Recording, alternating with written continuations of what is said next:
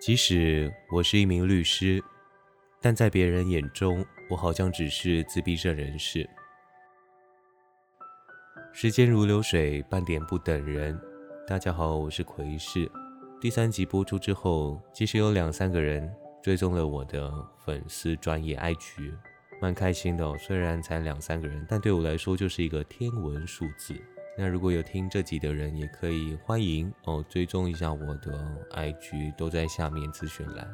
虽然很无聊，但是人多的时候，我就会开始 po 一些好笑的东西了。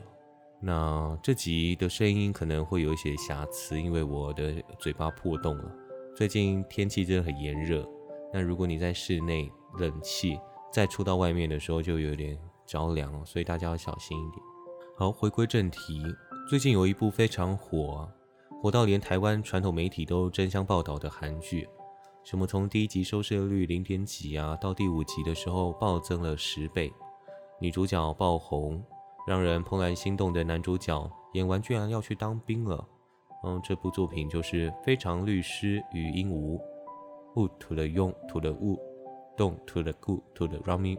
今天这个节目不太会仔细去跟大家介绍这部戏的资讯。什么导演啊，编剧是谁啊？这些这些我都不太会，主要是会分享一些观后感。然后还没有看完的听众也不用担心，我不会透露主要的剧情重点，会介绍一下女主角蒲恩斌，最后也会分享自己小时候遇到比较有先天疾病的同学发生的事情。然后想讨论一下，其实我们是不是没有那么好？我们是不是都在歧视别人？好，简单介绍一下。非常律师与鹦鹉啊，剧情主要是在讲述一名患有自闭症的女孩与鹦鹉，她在成为律师前后发生的故事。那每集的基调啊，都会从一次法律案件分支到与鹦鹉的内心感情线，像是建案、建商和当地居民发生的争执，还有北韩脱北者来到南韩犯下的罪行等等，这样慢慢的去扩散到与鹦鹉的内心世界，还有呃配角的一些生活。网络上对这部作品的评价，唯一的缺点就是一个礼拜只有两集。那我自己是觉得，到目前为止，如果你要跳脱剧情现不现实这种选择的话，诶，现实世界是不是真的有李俊浩这么暖的暖男？这种选择排除的话，目前的确是毫无破绽，因为它既有金穗秀主演的《少年法庭》上面的法庭剧情，又有像室内相亲一样让人脸红心跳的爱情线。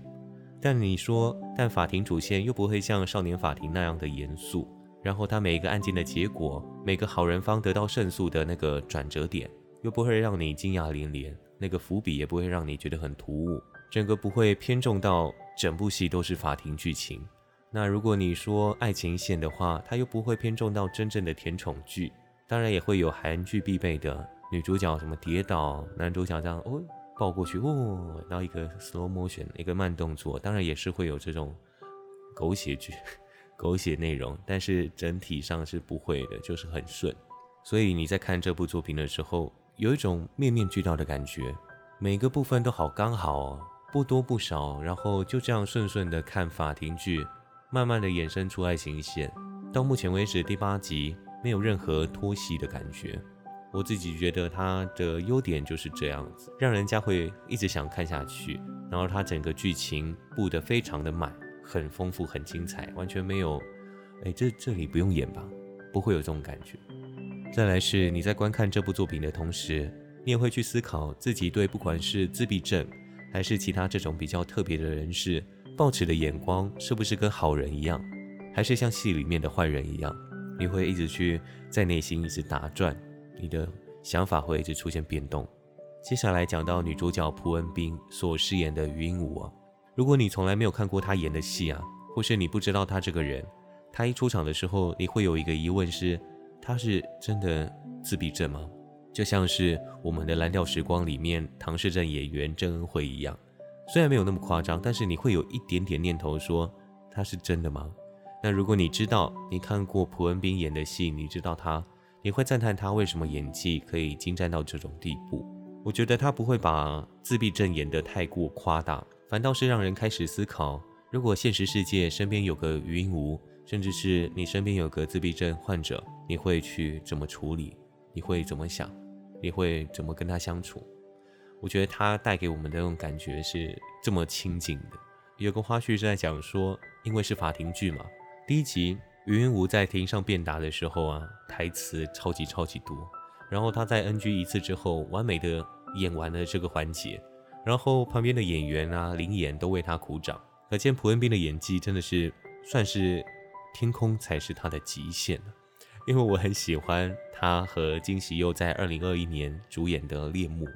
我那时候觉得她就是演技好、长得又很漂亮的女星，在青春时代演完之后，感觉又上一层楼。没想到我在看完这部戏的时候，我也觉得她好像没有天花板，她的演技完全没有天花板。她在演这种情感层面比较广的角色的时候，也可以演得自然，然后非常吸引人。那这就是她特别的地方。但跟大家分享完我多喜欢朴文斌之后，我想要来分享一下我在观看这部戏所得到的感受。这里就要提到云无上司啊，由韩国最强绿叶演员姜其勇饰演的郑明奇律师。大家如果还记得剧情的话，一定知道；还没看过的也没关系，就是不是什么大暴雷啊。甚至我讲完我的感想之后，我觉得你在看的过程中也可以产生不同角度的观点，这也是我这集想要达成的目的之一。第一集在演的是云武啊，在首尔大学法律系是以第一名之资毕业，他非常的聪明，根本就是天才。多数的准律师都是在学的时候就应征上了律师事务所，但是云武是有一个特殊状况嘛，毕竟他是自闭症人士，因此他毕业六个月后才到汪洋事务所工作。他进到汪洋之后，进到了郑明熙律师的团队里面。这时候郑明熙看到云武的第一眼，那个眼神啊，是透露出来这个人为什么来这里？他看起来怪怪的，问啊，他走路怪怪的，他到底是谁？这时候，云武啊就自我介绍，那郑明熙就拿起了他的总共有两页的履历。云武履历的第一页上面显示他的大学成绩有多么出众，他的表现在所有大学是最顶的。但当郑明喜看到第二张诊断证明的时候，他整个关注的事情啊，整个焦点转到了第二张上面所说的云武被诊断出自闭症。第一张的那个表现完全没了，被他完全抛在脑后。很多人看到这里可能会像我一样，觉得郑明熙律师应该就是这部的反派。不过他最后无论是余音宇做什么决定啊，甚至是半夜打给他把他吵醒，郑明熙似乎心里都完全支持着余音武。好，这故事结束了，那我的故事就开始了。我觉得我们就像是戏里面的郑明熙。好，不认同我的观点就不要自己代入。那我就先称我们。我们在平常生活中啊。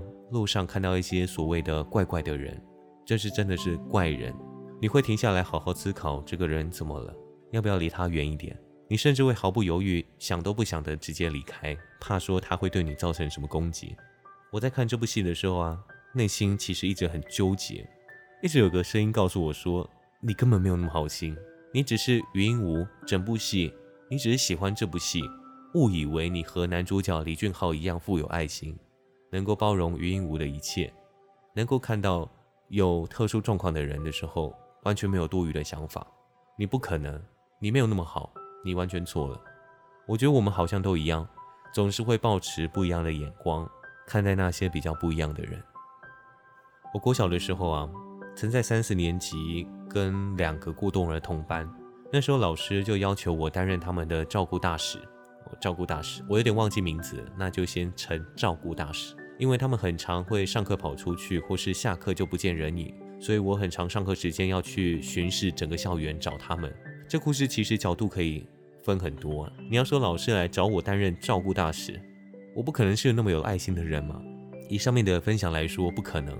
比较大的原因是我小时候很皮呀，那个导师似乎是在惩罚我，或是让他轻松一点，可以让他轻松一点，或者是他也觉得这两个有问题的小孩非常的麻烦。好，这个题外话，嗯，我很调皮嘛，但是我很努力、很认真的在担任这个职位。我每次照顾他们两个，找到他们两个的时候，也都很开心。但是我心里偶尔会有一种埋怨的感觉，那时候会想到我为什么要照顾这两个人，好麻烦哦。当这个想法出现的时候，我就觉得我好像一直都在保持着不一样的眼光来看待别人，就算我很认真的照顾他们。我心里还是会产生一个想法，说他们有问题，我就不我就不不开玩笑，我我相信很多人其实会跟我一样，所以每个人其实都是真明星律师啊，因为我们总是用不一样的眼光来看待别人，只是因为我们遇到了语音无，只是我们看到了语音无这样的人，我们才会义无反顾的支持他，我们才会转而同意他的想法。而这个改变有可能是永久的，有可能是长期的，有可能是短期的。可能在你看完《非常律师》之后，你又会转变想法。你在路上看到人，你也你你又会远离他们了。这就是我在看这部戏的时候内心一直很纠结的地方。我该用什么角度来面对正在看这部戏的我自己？就是我自己比较纠结的地方。其实每个人都一样，但是每个人又有点不一样。好，我今天的分享就到这里。非常律师语音五啊，我可能还会再做一集关于后面的部分，还有分享一些其他的事情。目前在韩国校园里面，很多学生正在以语音无这个名字当做霸凌的代名词。那这个部分我们如果有时间的话再来聊聊。那今天这集的分享就到这边结束。时间如流水。半年不等人，我是奎士。